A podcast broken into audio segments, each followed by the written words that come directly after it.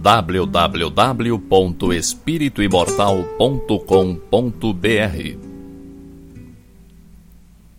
Cinco minutos de Espiritismo visando a reflexão.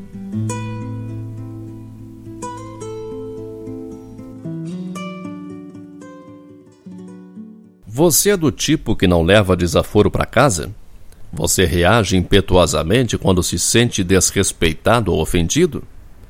Certamente você conhece a lei mosaica que diz olho por olho, dente por dente. Muitas pessoas seguem à risca esse princípio, devolvem tudo na mesma moeda. Esse é o comportamento ditado pelo orgulho, o grande mal da humanidade, o defeito por excelência que nos mantém presos à terra, purgando reencarnação após reencarnação os males provocados por sua prática. A prática do orgulho é que nos faz agir impetuosamente quando nos sentimos atingidos em nosso ego. Por nosso grau evolutivo, pelos costumes arraigados em nossa sociedade, a mansidão de comportamento é confundida com ingenuidade. No entanto, a mansidão é uma das bem-aventuranças citadas por Jesus no Sermão da Montanha. É que o mau observador pensa que o manso é fraco, sem atitude. Você já viu um cavalo chucro que não foi domado? É a imagem viva da bravura, da intrepidez. É uma força desgovernada. Depois de domado, o cavalo fica manso. Perde ele suas qualidades de força, vigor, bravura, agilidade, coragem? Não. Só que então, essas qualidades podem ser direcionadas sua força está sob o controle do cavaleiro.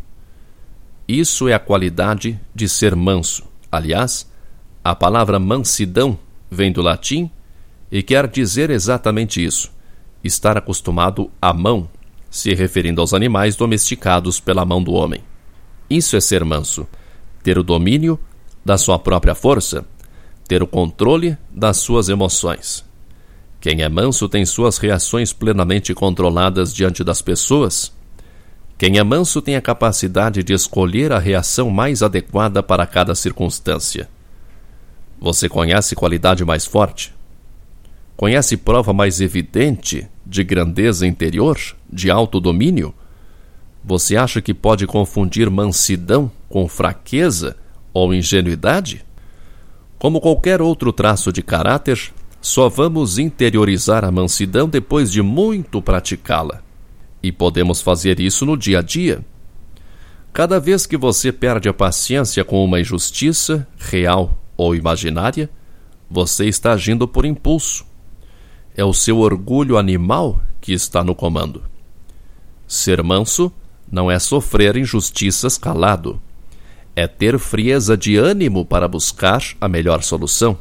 Se você calcular o custo-benefício de todas as vezes em que você se vê confrontado com situações antagônicas, vai chegar à conclusão de que quase sempre vale mais a pena ficar calado. É o mau atendimento no restaurante? É alguém furando a fila no banco? É o preço errado no produto do supermercado?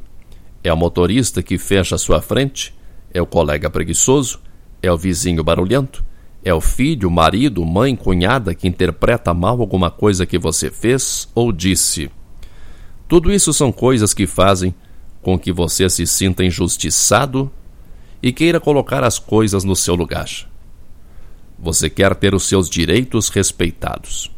Você pode discordar disso tudo sem se exasperar, sem cometer mais injustiças, sem tomar atitudes precipitadas que o levem a se arrepender depois.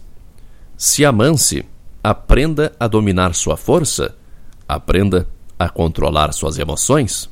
Espere três ou quatro segundos antes de reagir a uma situação que o desagrada, antes de responder alguma coisa que não soou bem aos seus ouvidos.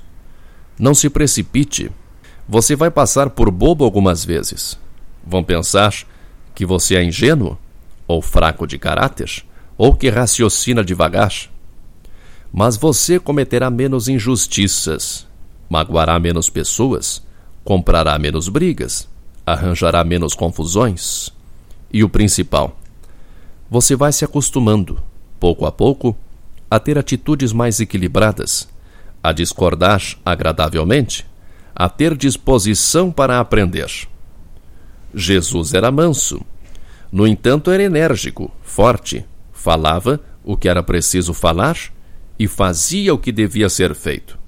Nunca foi bobo de ninguém, mas não perdia a paciência, não perdia o domínio de si mesmo, não ficava histérico.